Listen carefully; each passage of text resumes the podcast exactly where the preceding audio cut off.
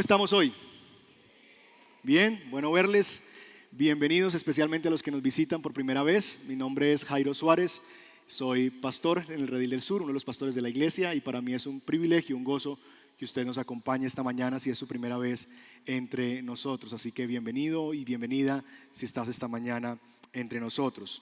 Bien, ah, vamos a estudiar la palabra del Señor juntos. Nosotros predicamos en serie, si usted viene hace poco a esta iglesia o llegó los últimos dos domingos, lo que hicimos los dos últimos domingos fueron predicaciones temáticas que procuraron un tema de interés de la congregación, pero realmente nuestra predicación normalmente es estudiando un libro de la Biblia verso a verso.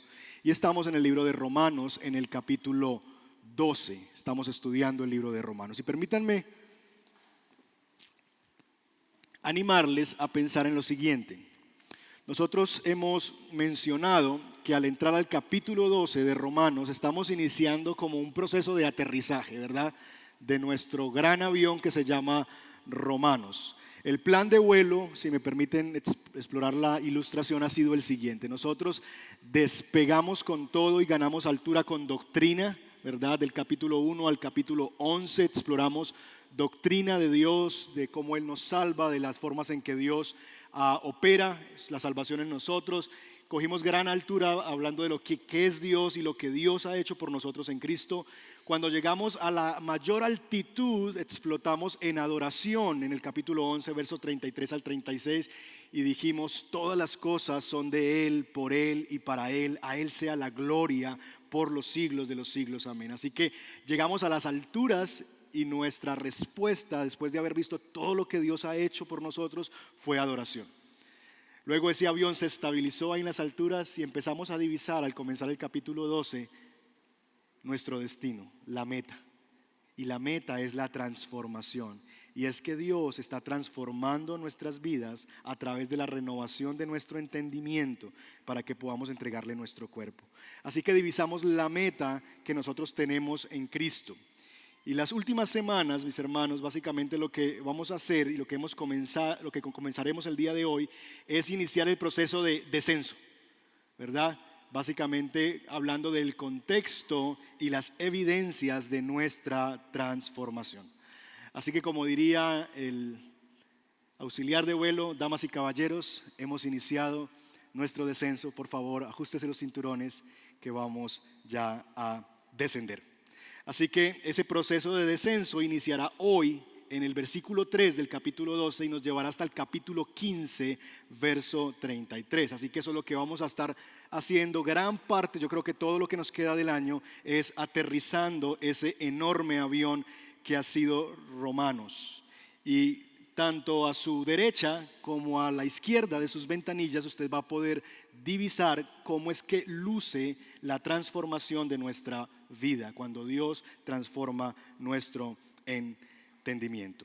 ¿Estamos? Así que vamos a hacer dos cosas. Vamos a leer nuestro texto hoy y luego vamos a ajustarnos los cinturones en oración y arrancamos con lo que tenemos hoy. ¿Estamos? Así que por favor póngase en pie y vaya conmigo a Romanos capítulo 12, versos 3 al 5. Nos ponemos de pie como una muestra de reverencia ante la palabra del Señor. Romanos 12, 3 y vamos a ir hasta el verso 5. Romanos 12, 3 al 5. ¿Lo tienen? Ok. Yo lo voy a leer en nueva versión internacional, que es la versión que usamos aquí para predicar. Si usted lo tiene en otra, en su Biblia, no se preocupe, va a ver que la lectura es muy similar. Entonces, primero lo voy a leer, vamos a leerlo de a un versito. Ustedes arrancan con el 3, yo leo el 4 y ustedes leen el 5 y luego yo lo leo completo. ¿Estamos? Ustedes el 3, yo el 4, ustedes el 5. ¿Estamos? Entonces vamos a ver a la, a la voz de 3. 1, 2, 3.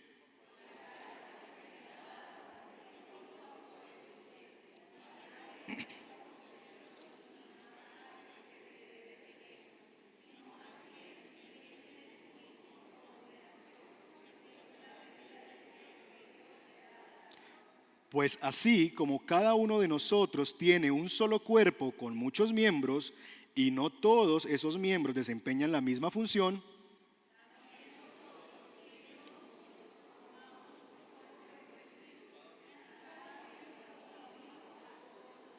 Ok, leo entonces ahora todo el texto en favor de ustedes. Por la gracia que se me ha dado, les digo a todos ustedes, nadie tenga un concepto de sí más alto del que debe tener, sino más bien piense de sí mismo con moderación, según la medida de fe que Dios le haya dado. Pues así como cada uno de nosotros tiene un solo cuerpo con muchos miembros, y no todos esos miembros desempeñan la misma función, también nosotros, siendo muchos, formamos un solo cuerpo en Cristo y cada miembro está unido a todos los demás. Oremos. Señor, nosotros queremos pedirte esta mañana que nos ayudes a recibir tu palabra hoy, Señor, con humildad de corazón.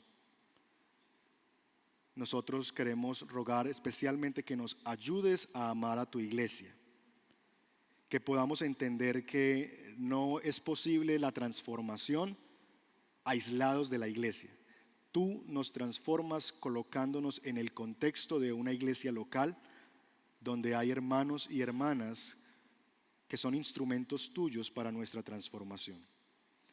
Sé que en medio de esta comunidad esta mañana, de las personas que hoy van a escuchar tu palabra, hay gente que ha sido herida por la iglesia, Sé que hay gente que ha conocido abusos de la iglesia, Señor, porque tristemente hay hombres que se llaman hombres de Dios, pero simplemente son traficantes del Evangelio y han sido explotados y han sido, Señor, ah, dañados en su corazón hacia la iglesia. Yo te pido que hoy nos ayudes a encontrarnos con la hermosa novia del Cordero, la novia de Jesús, que es la iglesia, para amarla y para santificarla. Y te pedimos que por tu Espíritu nos ayudes a ver como tú la ves y a ver la necesidad que tenemos de ella. Yo pido esto, Padre, en el nombre de Jesús. Amén. Amén. Bien, hermanos, puede tomar su lugar. Yo no sé cuántos de ustedes en este lugar vivieron una experiencia como la que está aquí en la fotografía, visitando usted a su novia, ¿verdad? Usted está en tarea de conquista, está empezando una relación con su novia y se da con un par de suegros que no te dejan salir con ella, ¿verdad? Sino que si quiere visitarla, venga, visítela aquí. Mi papá contaba esa historia, que toda visita que él hiciera a mi mamá era en la sala con mis abuelos, ahí sentados en la misma sala. O sea, jamás pudo haber tenido una visita con la que en ese momento era su novia, mi mamá, a, a solas, porque los abuelos estaban ahí, ¿verdad? Y yo creo que eso ya no es tan común entre nosotros. Y lo que los suegros hacían en esa realidad era presionar para el matrimonio. Es decir, mi hijo, si usted la quiere, cásese. Si la quiere tanto y si se quiere comer la torta, entonces cómprela. ¿Verdad? Cásese con ella. Eso ya no es tan común en nuestro medio, ¿verdad? Ya nosotros vemos, los noviazgos anteriormente eran noviazgos muy cortos. Hoy día los noviazgos son largos, hay los famosos bombriles, ¿verdad? Que algunos recordarán que duran muchísimo y no se acaban, esos noviazgos de 4, 5, 7, 10 años de noviazgo imparable. Y cuando el suegro le dice, pero bueno, hágale mi hijo, ¿verdad? Cásese pues. Entonces el novio dice, es que yo no necesito un papel para mostrar que te amo. ¿Verdad? ¿Han escuchado ese tirito? Yo no necesito un papel para demostrarte mi amor. Eso suena lindo, pero en realidad es una forma de lo que llamarían los paisas caramelear sin compromisos. Para poder seguir en una relación de tal manera que si en algún momento ya esa relación no me satisface, me sea fácil deshacerme de ella. Porque es que si yo me caso, un divorcio, qué pereza todo ese tema legal, qué pereza ese tema de la partición de los bienes, qué pereza yo cargar aquí en mi frente el título de divorciado. Entonces no, es mucho más fácil, vivamos juntos, seamos novios con derechos, ¿verdad? Y si algún día pues ya la relación no funciona, no nos satisface, entonces simplemente la dejamos. Y yo creo, mis hermanos, me temo que eso mismo sucede hoy en la relación que algunos creyentes tienen con la iglesia. Hay creyentes que están carameleando la iglesia. Creyentes que están coqueteando con la iglesia. Y son novios eternos de la iglesia. Les encanta venir chévere, pero no me comprometo, porque si algún día la gente de este lugar me deja de gustar, pues me voy y no hay tanto lío. Dice un autor, Mark Dever, hablando de esta realidad, lo siguiente. ¿Quiere saber si su nueva vida es real? En, eso traducido en, en noviazgo sería, ¿la ama? Comprométete a un grupo local de pecadores salvados. ¿Sabías que en la iglesia no es un museo de santos, sino es un lugar de pecadores? Así que tú estás sentado delante y detrás de, no de un santo, sino de un pecador, pero que ha sido salvado por la gracia de Dios. Dice él, trate de amarles. No lo haga solamente por tres semanas. No solamente lo haga por seis meses, porque eso es fácil, ¿verdad? Todas las relaciones al comienzo son maravillosas. Hágalo por años. Y creo que lo sabrá. Y otros sabrán también si ama o no a Dios. Al final, la verdad se mostrará. ¿Quiere saber si usted realmente ama a Dios? ¿Quiere saber si realmente usted tiene un compromiso serio con Dios? Comprométase con una iglesia local. No lo haga por un ratico, por unas semanas. Hágalo ni siquiera por meses, hágalo por años, conviviendo con pecadores como usted, salvados. Y si sobrevive en esa realidad, entonces usted va a comprobar y se sabrá que tanto es su amor hacia Dios. Esa frase, mis hermanos, de Mark Dever, resume muy bien lo que Pablo pretende hacer en el resto del capítulo 12 de Romanos. Pablo, básicamente, si me permiten poner esto en una idea central, lo que él quiere comunicar es que el contexto de nuestra transformación como creyentes es la iglesia donde Dios nos transforma como creyentes es en la iglesia. No hay transformación sin vida de iglesia local. Y en la iglesia no hay distinción en cuanto a valor, sino a función. Usted es distinto a la persona que está a su lado, si usted está en Cristo, solamente por la función que desempeña, no por el valor que tiene. Y de eso vamos a explorar más adelante. Entonces, Basado en eso, mis hermanos, Pablo inicia el versículo 3 haciendo un ruego, por la gracia del Señor que me ha sido dada, por la gracia del Señor que me ha sido dada, les digo a ustedes. ¿Cuál es la gracia que a Pablo le ha sido dada por la cual entonces él le dice esto a la iglesia? Bueno, básicamente la de tener la autoridad delegada por Dios para mandar algo de parte de Dios a su pueblo. Pablo está diciendo, por la gracia de Dios, Él me ha dado a mí un llamamiento, una autoridad. Y bajo esa gracia que yo he recibido, bajo esa autoridad, ahora iglesia, escúchenme lo que yo les voy a decir. Versículo 3. Nadie tenga un concepto de sí más alto del que debe tener, sino más bien piense de sí mismo con moderación, según la medida de fe que Dios le haya dado. Pues así como cada uno de nosotros tiene un solo cuerpo con muchos miembros y no todos esos miembros desempeñan la misma función, también nosotros, siendo muchos, formamos un solo cuerpo en Cristo y cada miembro está unido a todos los demás. La pregunta entonces es, cómo esto se engancha con lo que Pablo ha venido diciendo anteriormente. Nosotros vimos en el versículo 2 que Pablo habló de la renovación de la mente, que la forma en que Dios nos transforma a nosotros es en primer lugar transformando nuestra mente. Dios no quiere transformar solamente nuestro comportamiento, Dios no quiere cambiar solamente nuestras emociones y cómo nos sentimos y que vengamos a la iglesia para sentirnos mejor, no. Dios quiere cambiar nuestra estructura mental, es decir, nuestra realidad, cambiar todo dentro de nosotros, cambiar la manera de pensar. Así que teniendo eso en cuenta, cuando llegamos al versículo 3 y se nos dice, nadie piense de sí más alto de lo que debe pensar, sino piense de sí con moderación, lo que Pablo está diciendo básicamente es lo siguiente, que lo primero que Dios quiere cambiar en nuestra manera de pensar es la manera en que pensamos acerca de nosotros mismos. Repito eso. Lo que Dios quiere cambiar, lo primero que Dios quiere cambiar en cuanto a nuestra manera de pensar es, en primer lugar, que cambiemos la manera de pensar que tenemos acerca de nosotros mismos.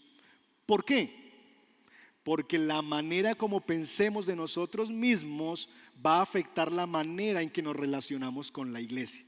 Y de ahí la relación con el versículo 4 y 5, que habla eso del cuerpo y de los miembros del cuerpo, ¿verdad? La forma en que tú te veas a ti mismo va a afectar la manera en que tú ves a la iglesia de Cristo. Así que nuestro sermón en esta mañana básicamente va a tener tres puntos, tres preguntas. En primer lugar, vamos a ver cómo no debes pensar acerca de ti mismo. En segundo lugar, vamos a hablar de cómo pensar acerca de ti mismo. Y en tercer lugar, cómo debes pensar acerca de tu relación con la iglesia. Sencillo. ¿Cómo no debes pensar sobre ti? Dos, ¿cómo debes pensar sobre ti? Y tres, ¿cómo debes pensar sobre ti en relación con la iglesia local? ¿Estamos? ¿Sencillo? Muy bien, entonces nos arrancamos. ¿Cómo no debes pensar acerca de ti mismo? Bueno, Pablo lo dice muy claramente. Nadie tenga un concepto de sí más alto que el que debe tener. Nadie tenga un concepto de sí más alto que el que debe tener. Pregunta, ¿conoces alguna persona que se cree más de lo que es? A ver, levante la mano, por favor. ¿Conoce a alguien así que se cree más de lo que es? Ok, pregunta, ¿esa, esa persona es usted?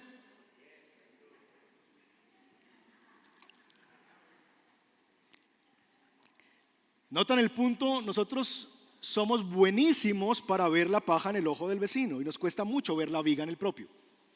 Es decir, todos nosotros estaríamos de acuerdo que conocemos a alguien que se cree la última Coca-Cola del desierto, ¿verdad? Que se cree, otros dichos que no los voy a decir aquí, pero que básicamente esa persona tiene un concepto de sí muchísimo más alto de lo que realmente es. Se vende muy bien, se promociona muy bien, se viste de cierta manera, se publicita en las redes sociales de cierta manera, y usted llega a conocerle y dice, ¿qué? ¿Verdad? El punto, mis hermanos, es que nos es fácil ver ese problema en otros, pero nos cuesta muchísimo ver eso en nosotros. Porque es difícil cómo uno se da cuenta de que está pensando de sí más alto de lo que debe.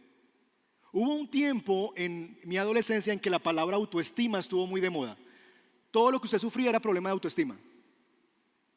Ahí no, era, ahí no era bullying. Lo que hoy día es el estrés, que para todos se usa el estrés y todo es culpa del estrés, en mi época era la autoestima. Todo problema que tú tuvieras es un problema de autoestima. Entonces, el asunto es que tú tienes una forma en que te ves a ti mismo que es incorrecta. Regularmente los problemas de autoestima se señalaban para aquellas personas que estaban abajo, yo soy un gusanito, a mí nadie me quiere, soy lo peor de esta tierra, ¿verdad? Ay, no, tú tienes un problema de autoestima, tienes que amarte más. Bueno, en mi época eso era un tema realmente. Pero el punto es que es difícil uno llegar a poder a, ver cómo es que yo me doy cuenta de que estoy pensando más de mí mismo más de lo que debo pensar. Es decir, cómo yo me doy cuenta que mi autoconcepto es más alto del que debe ser. Esa es una buena pregunta, ¿verdad? Porque es difícil detectar eso. Entonces déjenme darle algunas posibilidades, algunas realidades de eso, de que usted pueda ver. Tú estás pensando más alto de lo que debes pensar acerca de ti mismo cuando estás pensando más en ti que en Dios. Primer mandamiento, amarás al Señor tu Dios con todo tu corazón, con toda tu alma, con toda tu mente, con todas tus fuerzas. Entonces, tus pensamientos, tus metas, tus decisiones se basan en cómo esto que haré o no haré, cómo esto que voy a decir o que dejo de decir, hace evidente que amo a Dios más que a mí mismo, que amo a Dios sobre todas las cosas. En otras palabras, esto que yo estoy haciendo o he dejado de hacer, esto que yo estoy diciendo o he dejado de decir, muestra la gloria de Dios o está buscando mostrar mi propia gloria. La forma en que yo vivo está diseñada para mostrarme y para yo crecer o para que Dios sea exhibido y Dios sea glorificado? Es una primera pregunta. Segunda cosa, cuando estás pensando más en ti que en otros, segundo mandamiento. ¿Cuál es el segundo mandamiento? Amarás a tu prójimo como a ti mismo. Entonces, mismo asunto, tus pensamientos, tus metas, tus decisiones se basan en cómo esto que yo voy a hacer ahora o que voy a decir o no voy a decir hace evidente que amo a mi prójimo tanto como me amo a mí. ¿Sabían eso? Que cuando Jesús dice amen a su prójimo como a sí mismos, no es tanto el asunto de que usted debe amarse mucho primero para entonces amar a su prójimo. No, no, no. El texto asume que tú te amas tanto a ti mismo que sería un mundo ideal si tú amaras a los demás tanto como te, amas a ti. El mundo sería perfecto si el amor que le profesaras a los otros fuera de la misma clase del amor que te profesas a ti mismo. Así que estás teniendo un concepto más alto de ti cuando estás pensando más en ti que en otros. Tres, cuando te sientes muy superior a otros como para necesitar que ellos te ayuden. Hermano, ¿y ¿por qué no pone esa?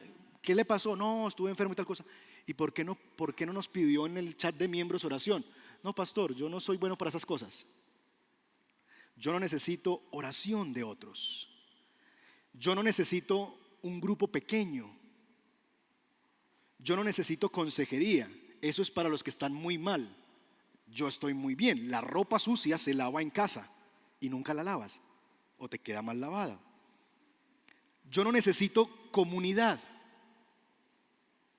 Yo simplemente en mi casa pongo YouTube, una predicación y soy una oveja online. Aquí no hay gente como yo. No me logro conectar. Aquí la gente es como muy distinta a mí. O sea, no hay gente, o sea, o sea, o sea, no hay gente como yo.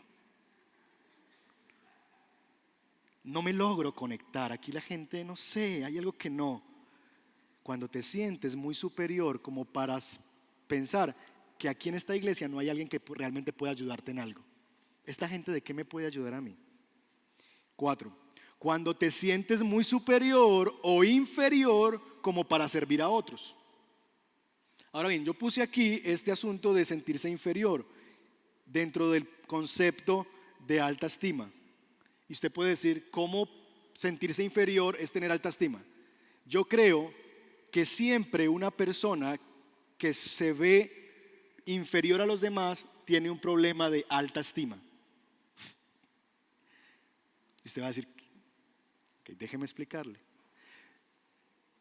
La raíz tanto de la persona que se cree que está por encima de los demás y mira a la gente por encima del hombro, como aquellos que están por debajo, es la misma y se llama orgullo.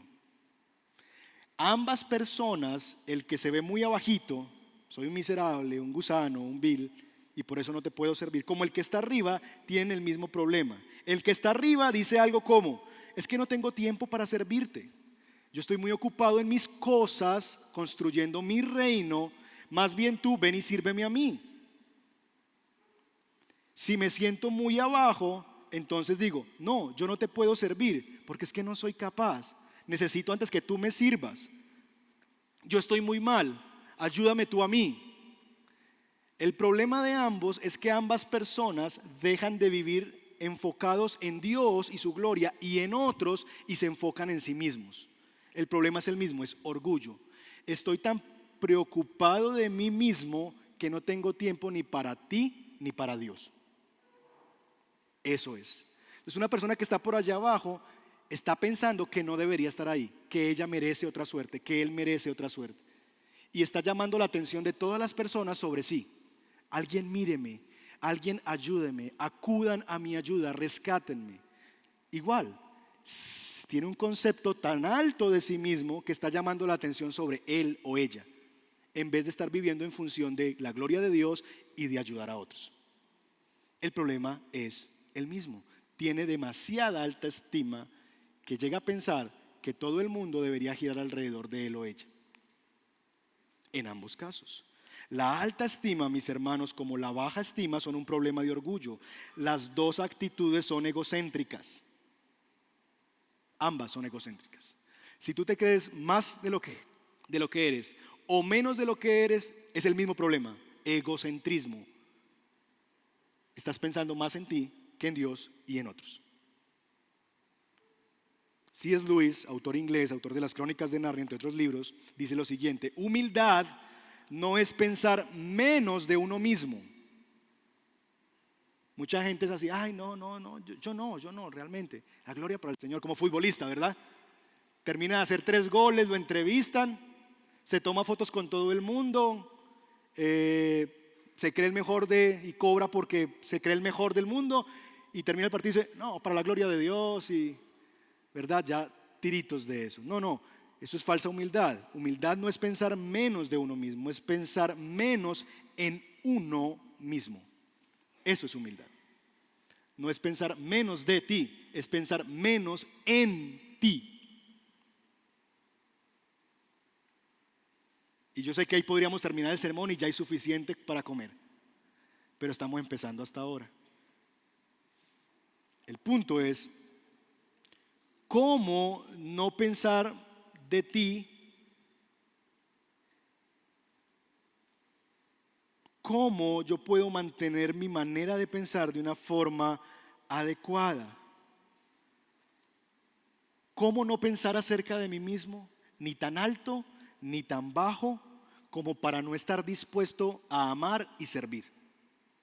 Entonces, nuestra primera pregunta en el sermón es, ¿cómo no debes pensar acerca de ti?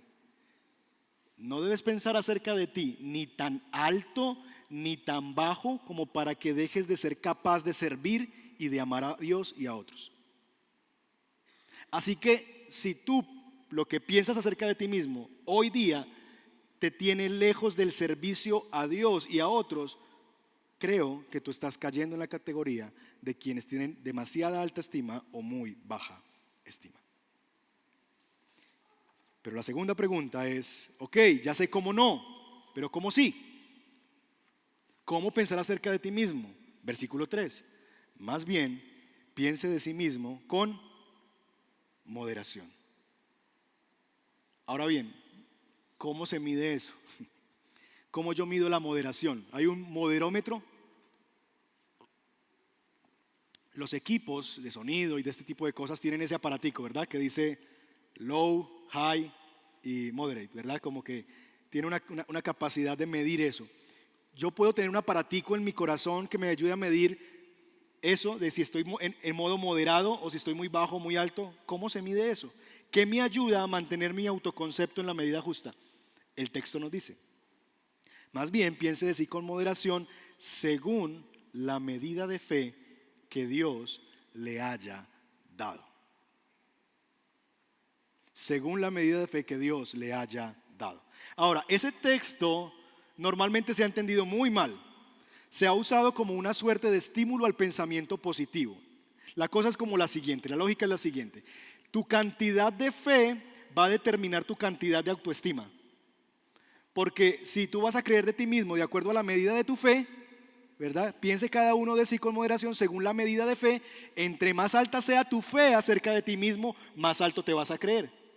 Entonces, ejemplo, si tu fe para conquistar naciones, los planetas para Cristo, entonces tú te vas a empezar a ver así a sí mismo. Y vas a, tener un aura a tu alrededor, que te carguen la maleta, ¿verdad? Que te suban aquí, que te den la mano porque viene el ungido, etcétera, porque eso es lo que se supone que hacen los que ganan las naciones. Si tu asunto es que tú eres un gran empresario y tienes fe para ser un gran empresario, si tienes fe para eso, entonces desde ya, aunque tengas una tienda en la esquina, tú, tú vas a empezar a hablar como un empresario. Tú estás diciendo, yo no tengo una tienda. Yo tengo el comienzo del éxito, del jumbo, ¿verdad? Es que, pastor, voy hacia ello. Te comenzarás a vestir así, a hablar así, a contratar así, a vender como si ya estuvieras ahí. ¿Por qué? Porque en la medida que sea tu fe, en esa medida será tu concepto de ti mismo. Entonces, si tú piensas con moderación acerca de ti mismo, entonces lo que te dicen es, hermano, le falta fe. ¿Cómo va a decir que usted tiene una, una tienda, una tiendita? Es una tiendota. Y tienes dos libras de arroz y dos de pasta. Pero no, eso es una tiendota. Llamen las cosas que no son como si fueran. Empezamos a usar textos como granadas ahí que podemos usar.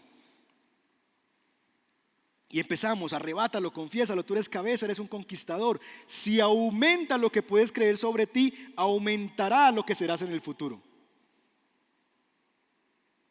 Pero ese no es el sentido del texto, mis hermanos. Porque la fe aquí no es presentada como el mecanismo para incrementar la estima. Al contrario, la fe es presentada como el mecanismo para mantenerla moderada. ¿Ven eso?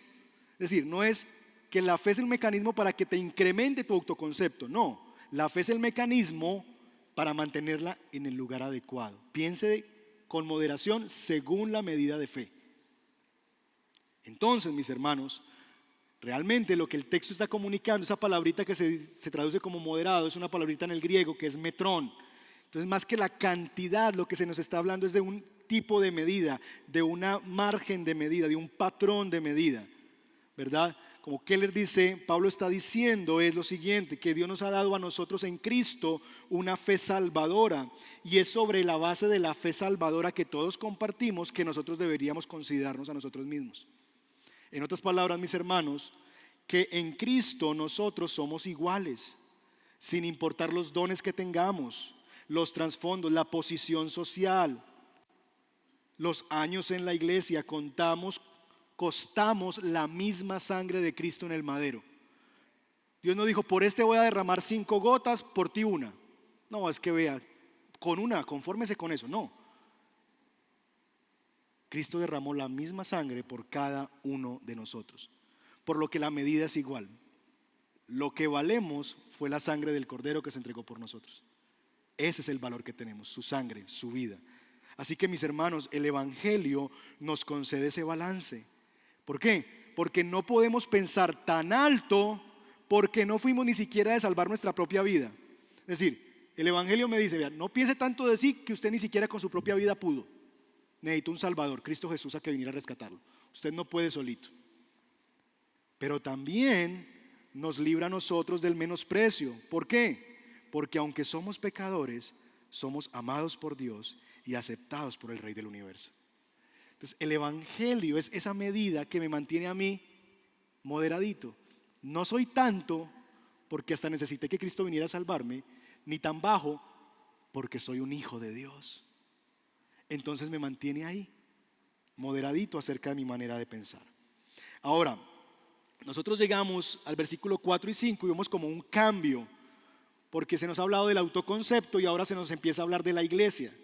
Y Pablo nos presenta una metáfora del cuerpo pues así como nosotros tiene un solo cuerpo con muchos miembros y no todos estos miembros se desempeñan de la misma función, también nosotros, siendo muchos, formamos un solo cuerpo y cada miembro está unido a todos los demás.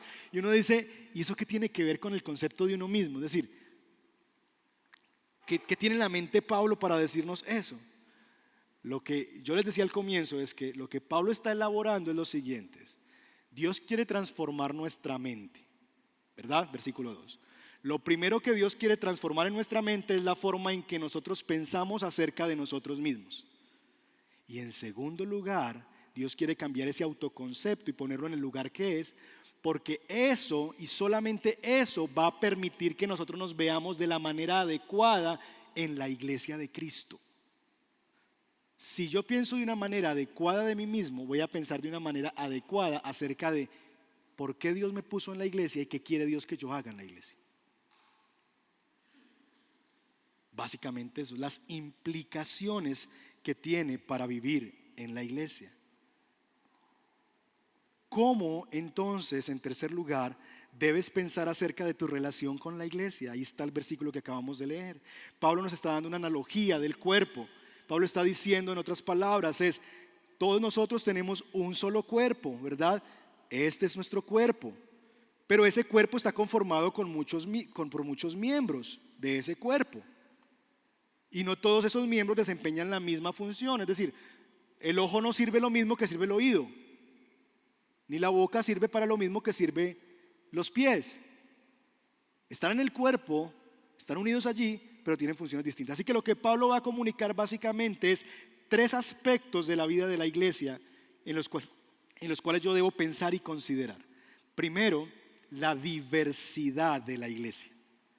Entonces, Pablo dice, nosotros tenemos muchos miembros en el cuerpo, ¿verdad? Y dice el versículo 5, también nosotros siendo muchos, entonces lo primero que Pablo va a considerar es, la iglesia es un cuerpo diverso. Y si se quiere dar cuenta de eso, mire a su alrededor. Gente muy diversa unos de otros, muy distintas. En muchos sentidos, y te vamos a explorar más eso. Dos, Pablo está diciendo que a pesar de la diversidad, o aún con la diversidad, hay unidad en ese cuerpo. Entonces lo que él dice es, somos muchos, ¿verdad? Sin embargo, formamos qué?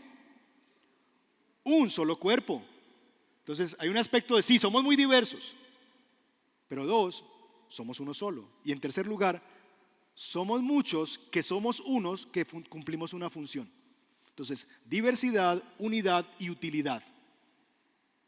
Pues cada uno de esos miembros que está en ese cuerpo tiene una función. Esa es la manera en que nosotros deberíamos pensar acerca de la iglesia. Que la iglesia es diversa, que la iglesia es una sola y debería estar unida, y que la iglesia, cada miembro de la iglesia debería estar cumpliendo su función en el cuerpo. Hoy vamos a hablar solamente de los dos primeros elementos y vamos a dejar el tercero para la siguiente semana. Y es el elemento de la diversidad y el elemento de la unidad. Entonces, ¿Cómo, deberíamos pensar acerca de nuestra relación con la iglesia? Como que tú y yo somos uno entre muchos. Uno entre muchos. Si hay un lugar donde Dios prueba nuestro amor hacia Él y nos purga del orgullo, es en la iglesia. Porque en la iglesia me doy cuenta que yo soy uno entre muchos.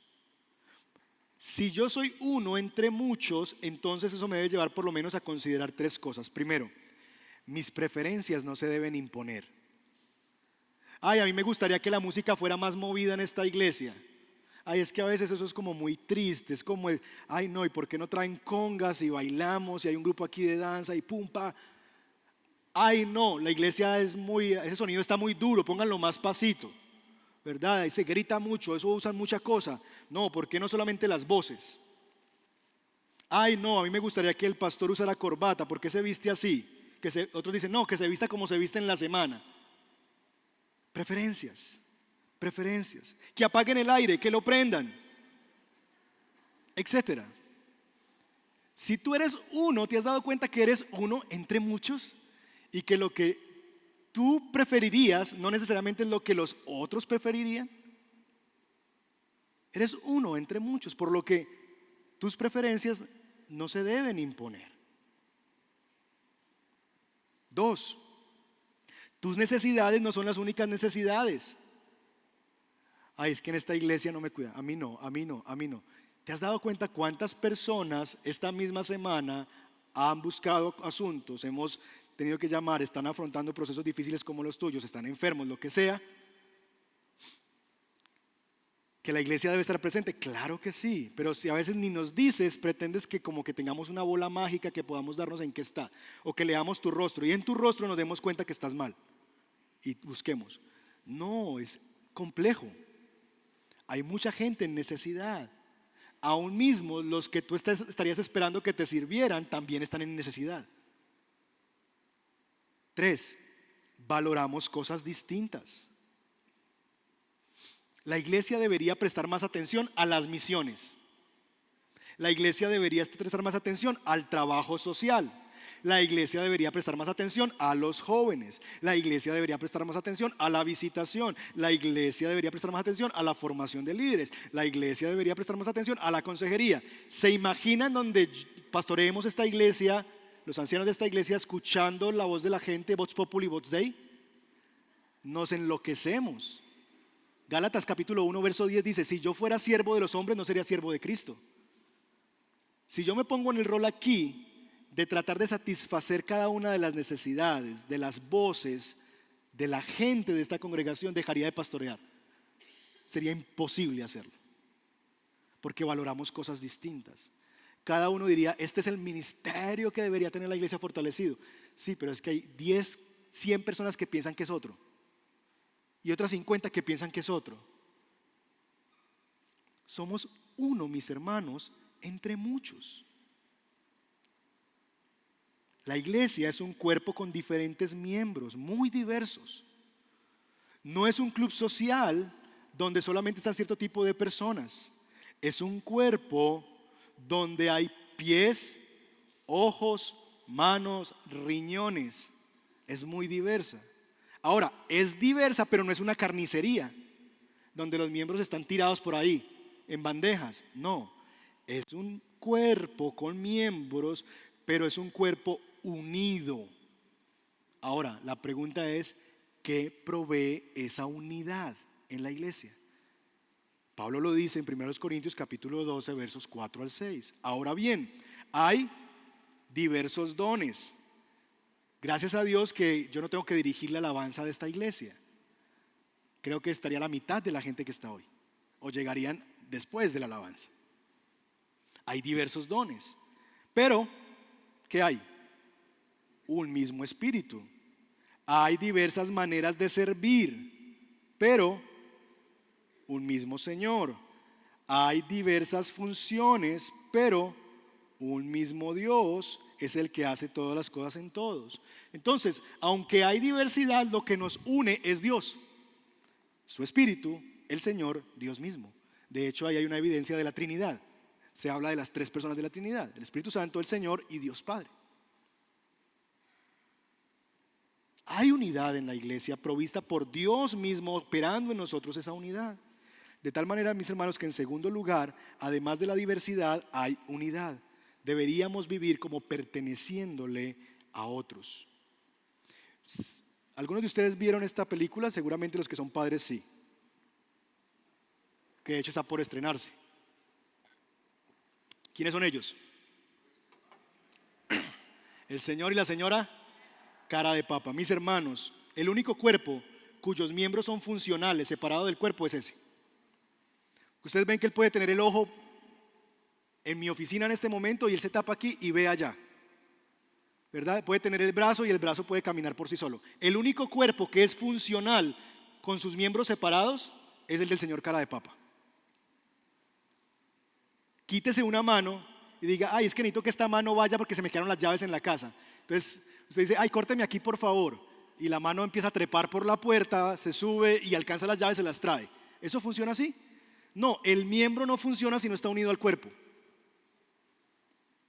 El cuerpo de Cristo está conformado por cristianos unidos por el Espíritu Santo, por una fe común, por un bautismo común, por una comunión en el cuerpo, miembros que dependemos los unos de los otros y nos pertenecemos unos a otros. Esta iglesia local expresa esa unidad a través de lo que llamamos la membresía de la iglesia. Así expresamos esa unidad aquí en esta iglesia, donde firmamos un pacto de membresía, donde nos comprometemos a cuidarnos unos a otros tanto en la doctrina como en la conducta. ¿Recuerdan por qué la gente no se casa hoy día? Porque yo no necesito un papel para amarte. En el fondo yo les decía, es básicamente no es eso.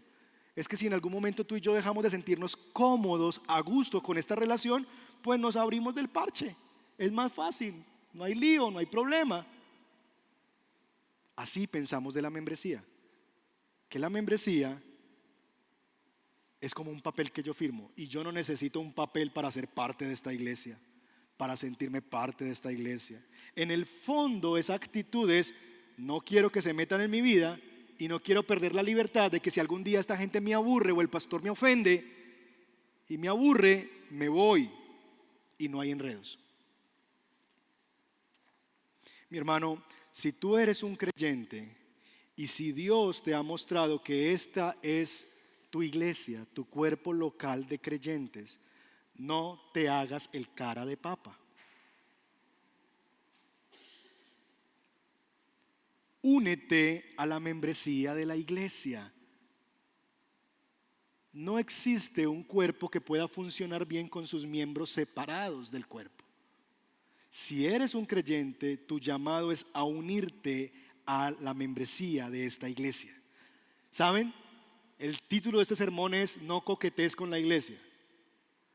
Porque sé que hay muchos aquí que son eternos bombriles de la iglesia. Llevan tres, cuatro, cinco años, ocho años lo que lleva la iglesia. Y ahí están y no se han comprometido. Vienen, salen, llegan, vienen. Deja por favor ya de coquetearle a la iglesia. Diría el abuelo, el papá, amárrese los pantalones y comprométase con una novia que es imperfecta, pero a la que necesitas y te necesita. Deja ya de coquetear con la iglesia.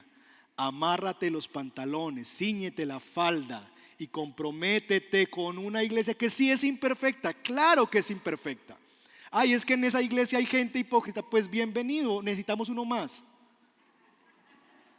Ay, es que en esa iglesia no saludan. Mano, a veces tú tampoco. Porque no todos los días nos levantamos de la misma manera, porque no vivimos las circunstancias, las mismas circunstancias todos. Claro que es imperfecta.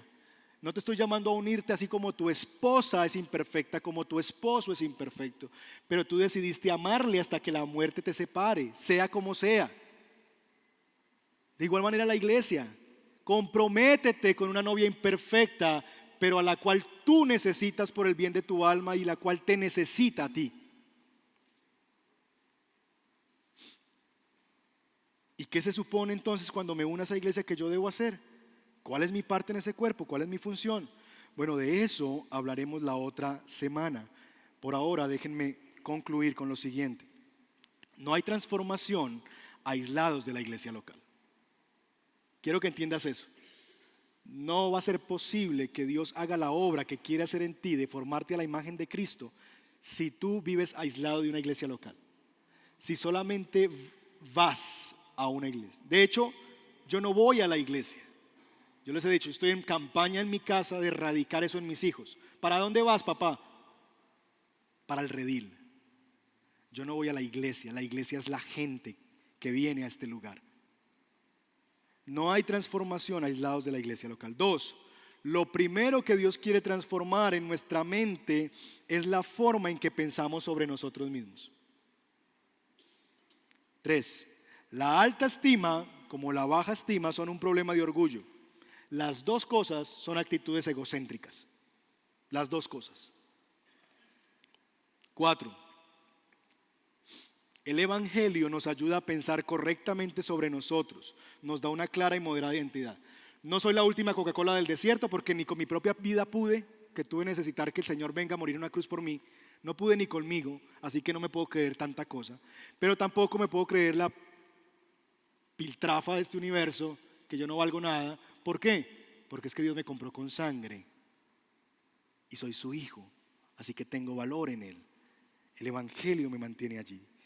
Y cuatro, Dios nos une a su iglesia como miembros que se unen a un cuerpo en mutua interdependencia. Eso me mantiene sano en mi autoconcepto. Cuando yo vivo en una iglesia y entiendo que es que necesito de otros y entiendo que otros me necesitan. ¿Cómo aterrizamos eso hoy? ¿Qué implicaciones eso tiene? Bueno, yo quisiera hacerte una pregunta en primer lugar. ¿Cómo describirías, hazte esa pregunta esta semana, ¿cómo describirías tú una relación egocéntrica? Una relación amorosa egocéntrica. Trata de pensar en eso. ¿Qué es una relación que es muy egocéntrica? Trata de pensar en características de esa relación. Ay, no, es cuando solamente piensa él en él, solo busca su felicidad, solo le atienden sus problemas, ¿verdad? Solo se enfoca en sus necesidades, quiere que yo le sirva todo el tiempo, pero nunca está dispuesto a servirme, etc. Y pregúntate entonces, ¿qué tanto describe esas cosas tu relación con el redil del sur? Haz el ejercicio de lo que tú dirías es una relación egocéntrica. ¿Qué tanto eso describe tu relación con esta iglesia local? Y piensa en eso. Piensa que así tratas a tu esposo, a tu esposa. ¿Qué pensaría tu esposa si tú dices que la amas muchísimo, pero solamente vas a la casa de ella una vez al mes? A visitarla. ¿O qué pensaría tu esposa? Y tú le dices, no, es que mi hija, yo la amo. Vea que yo le doy para el mercado todos los, todos los domingos. ¿Qué pensaría tu esposa acerca de tu amor si lo único que das es dinero? ¿O qué pensarías si eso no lo das? Yo te amo mucho, pero no te doy nada. ¿Cómo tan, ¿Qué tanto describe eso de tu relación con el redil del sur? Dos, ¿estás de novio con la iglesia? ¿Eres un novio del Redil del Sur? Novio, en mi entendimiento de lo que es esta iglesia, es todo aquel que no sea miembro de la iglesia, miembro formal de esta congregación. A la iglesia vienen 420 adultos en promedio por domingo, 500 con niños.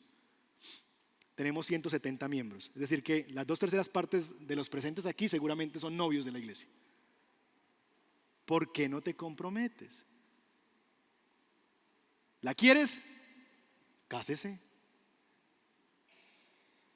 Tres, entiendes que si no estás unido al cuerpo de maneras concretas, tienes una disfunción cristiana. Es decir, si tú tienes una mano, pero no te sirve para agarrar cosas, esa mano está qué? Atrofiada. ¿Sí o no? Ok, si tú eres la mano y no estás haciendo lo que debes hacer en el cuerpo, tienes una disfunción, estás atrofiado en algún punto. Porque eres un miembro del cuerpo. Y si tú no estás haciendo tu función dentro del cuerpo, entonces hay un problema allí. Hay que ver dónde está el problema. Pero tenemos que ver ese problema. Hay un problema. Y mis hermanos, si esa es tu realidad, hoy es día de arrepentimiento. Y yo sé que en este lugar hay personas que han sufrido mucho a manos de hombres y de mujeres. Mujeres que están aquí presentes y dicen, yo no me vuelvo a enamorar porque le di todo a ese hombre y jugó conmigo. Y mujeres que han levantado muros en su vida diciendo, nadie más va a entrar, nunca más me vuelvo a enamorar ni a comprometer con alguien, con ninguna mujer, con ningún hombre. Nadie va a escalar mi corazón y llegar a él. De la misma manera, sé que aquí hay presentes personas que han sido maltratadas por la iglesia o por personas en la iglesia y se han cerrado a la iglesia. No quieren saber nada de una iglesia. Eso de servir, de ser parte de una iglesia. No, yo estoy hasta aquí, ya salí cansado de eso. Mire lo que me hicieron, cómo me abusaron, todo. Y sabes, te entiendo. Y te pido perdón si de alguna manera yo he colaborado con eso.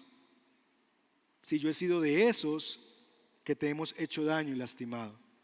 Pero quiero recordarte algo que puedas grabar en tu mente y en tu corazón. Tu experiencia no te exime del mandato. Repito eso. Tu experiencia no te exime, no te excusa de cumplir el mandato del Señor. Todavía eh, tienes el llamado del Señor y la necesidad de ser abrazado por una iglesia. ¿Por qué? Porque Dios lo manda en su palabra y porque tú lo necesitas. Por lo que esta mañana, mis hermanos, es una mañana para reconciliarnos con la novia. ¿Estás de pelea con la novia? ¿Con la iglesia? Hoy es una mañana de reconciliación en que tú puedas hablar con la novia y decirle, aquí hay gente diversa, diversos gustos. Algunos tienen buenos gustos como los que le van a Nacional, otros no tanto. Somos diversos, ¿verdad? A algunos les gusta el pescado, a otros la carne, a algunos les gusta eh, Uribe, a otros Petro, a otros ninguno de los dos, a algunos les gusta X o Y lo que sea. Pero saben que hay una cosa que nos ha unido a nosotros, independientemente de la diversidad que hay aquí representada, y es lo que vamos a hacer en un momento, y es la mesa del Señor. La sangre de Cristo nos ha unido. Quiero leerles solamente un texto en la escritura para prepararnos y tomar la cena. Efesios capítulo 2 nos dice lo siguiente hablando de nosotros como iglesia. Por lo tanto, recuerden ustedes los gentiles de nacimiento, los que son llamados incircuncisos, es decir, los que no somos judíos de nacimiento, nosotros. Que por aquellos que se llaman de la circuncisión, los judíos, la cual hacen en el cuerpo humano, recuerden los dos, los judíos y nosotros, que en ese entonces estábamos separados de Cristo, excluidos de la ciudadanía de Israel y ajenos a los pactos de la promesa, sin esperanza y sin Dios en el mundo.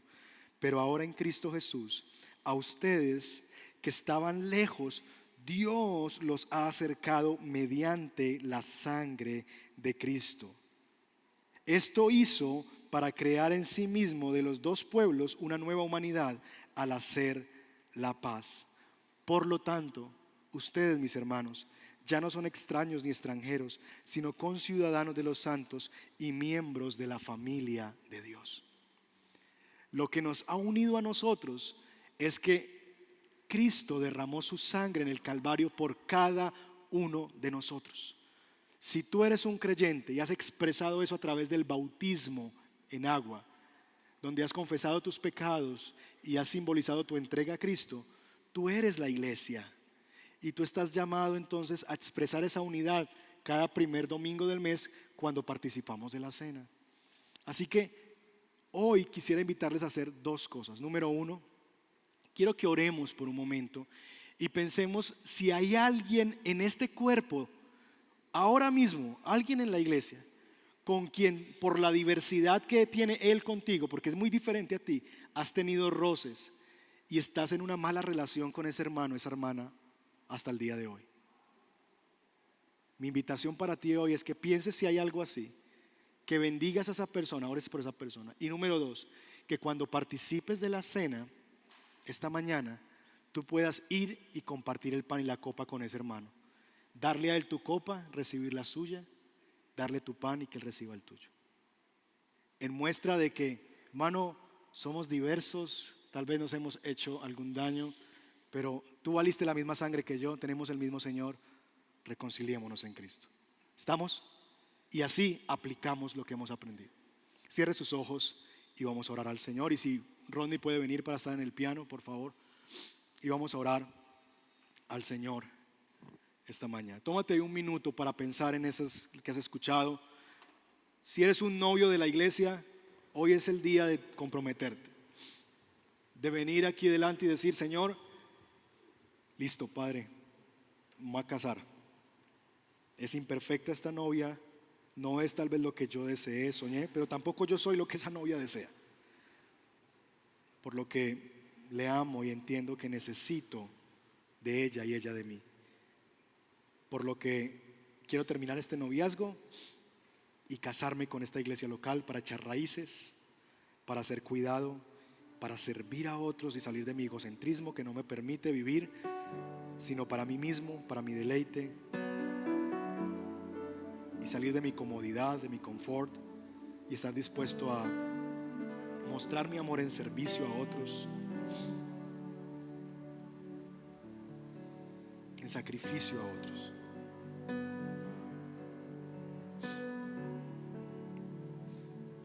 ¿Eres tú, mi hermano y mi hermana, quien habiendo ya creído en Cristo y teniendo una fe sólida en Él, todavía estás ennoviado? Hoy es mañana de arrepentimiento para ti. Pide perdón al Señor por tu pecado, por caramelear con la iglesia, por decirte a ti mismo mentiras. Yo no necesito un papel para ser miembro de esta iglesia. Así esta novia expresa el compromiso. Así nos comprometemos, porque firmamos un pacto donde ya no vivo para mí mismo, sino para otros, donde pongo mi vida al servicio de otros, donde le permito a otros que entren al rancho y me cuiden y yo puedo ir a cuidar a otros, donde vivimos comunidad auténtica, real, genuina, donde a pesar de que somos diversos, aún diferentes nacionalidades, chilenos, venezolanos, estadounidenses, canadienses, alemanes, colombianos, gente que viene a esta iglesia de esas nacionalidades. Aún así, somos uno en Cristo. Arrepiéntete. Arrepiéntete esta mañana. Pídele perdón. Tú no puedes decir que amas al novio, que es el Señor, al esposo, si no amas a la esposa. Tú no puedes decir que amas mucho a Cristo y despreciar a su novia y a su esposa. Quien ama al Señor, ama a su iglesia. Si la novia te ha causado daño, perdona a la iglesia, reconcíliate con ella y pídele al Señor que te una a esta familia de fe para crecer.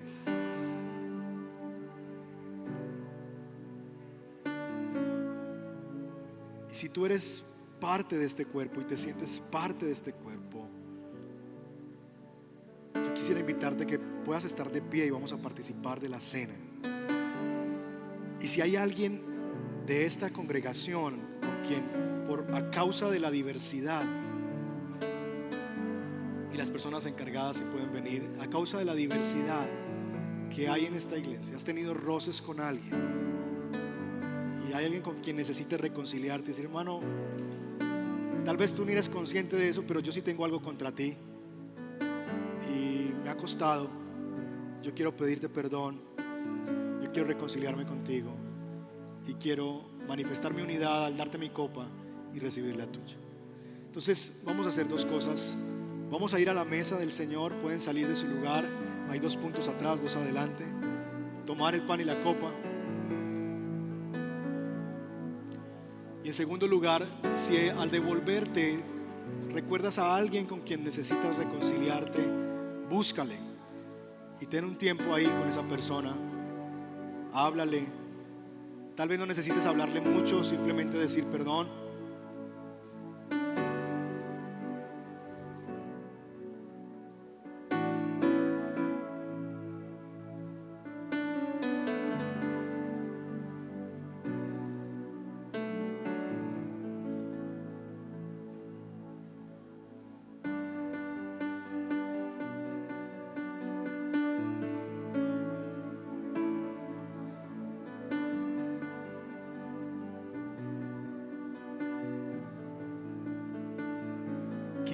persona es tu propio esposo o esposa, tu hijo, tu papá, tu mamá. Quizás no está tan lejos de ti y está al lado tuyo. Hoy es día de reconciliación, día de arrepentimiento. Responde al Señor y a su palabra. Obedece al Señor esta mañana.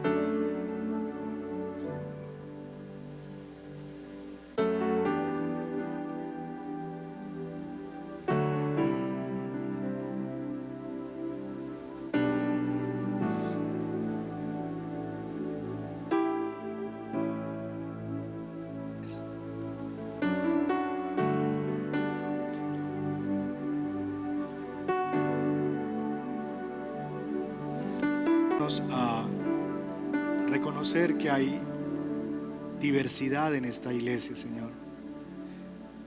Que la gente no piensa igual que yo, que no valora lo que yo valoro, que no tiene las mismas preocupaciones o no la misma intensidad por las mismas cosas que yo me preocupo.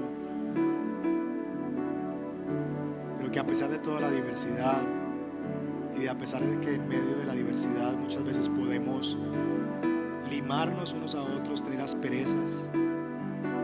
Es en la comunidad donde podemos ejercer el perdónense unos a otros, el soportense unos a otros, el anímense unos a otros, el exhórtense unos a otros. Nada de eso podemos vivirlo si no nos sometemos a una iglesia local, si no nos hacemos parte de una iglesia.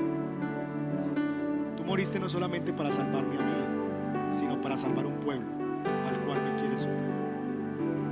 Señor, nosotros hoy queremos manifestar eso a través de participar de la mesa del Señor. Porque tú fuiste la cruz del Calvario a eso, a hacerte un pueblo para ti. Gente de toda raza, de toda lengua, de toda tribu, nación, gente diversa que las ibas a unir a través de tu sangre para separar los muros de división y para hacernos a nosotros un solo cuerpo Dice la palabra del Señor, Dios los ha acercado a ustedes mediante la sangre de Cristo. Porque Cristo es nuestra paz. De los dos pueblos ha hecho uno solo, derribando mediante su sacrificio el muro de enemistad que nos separaba. Cristo derribó el muro de enemistad. Por lo que no está bien y no se justifica que estemos enemistados unos con otros dentro del cuerpo de Cristo. Aun si no lo haces en este momento, pero al terminar la celebración quieres hacerlo, busca a ese hermano y a esa hermana y pide perdón y reconcíliate. Y este cuerpo es cuerpo de unidad y de reconciliación. Por lo que hoy vamos a participar de él así, reconociendo que somos uno en Cristo.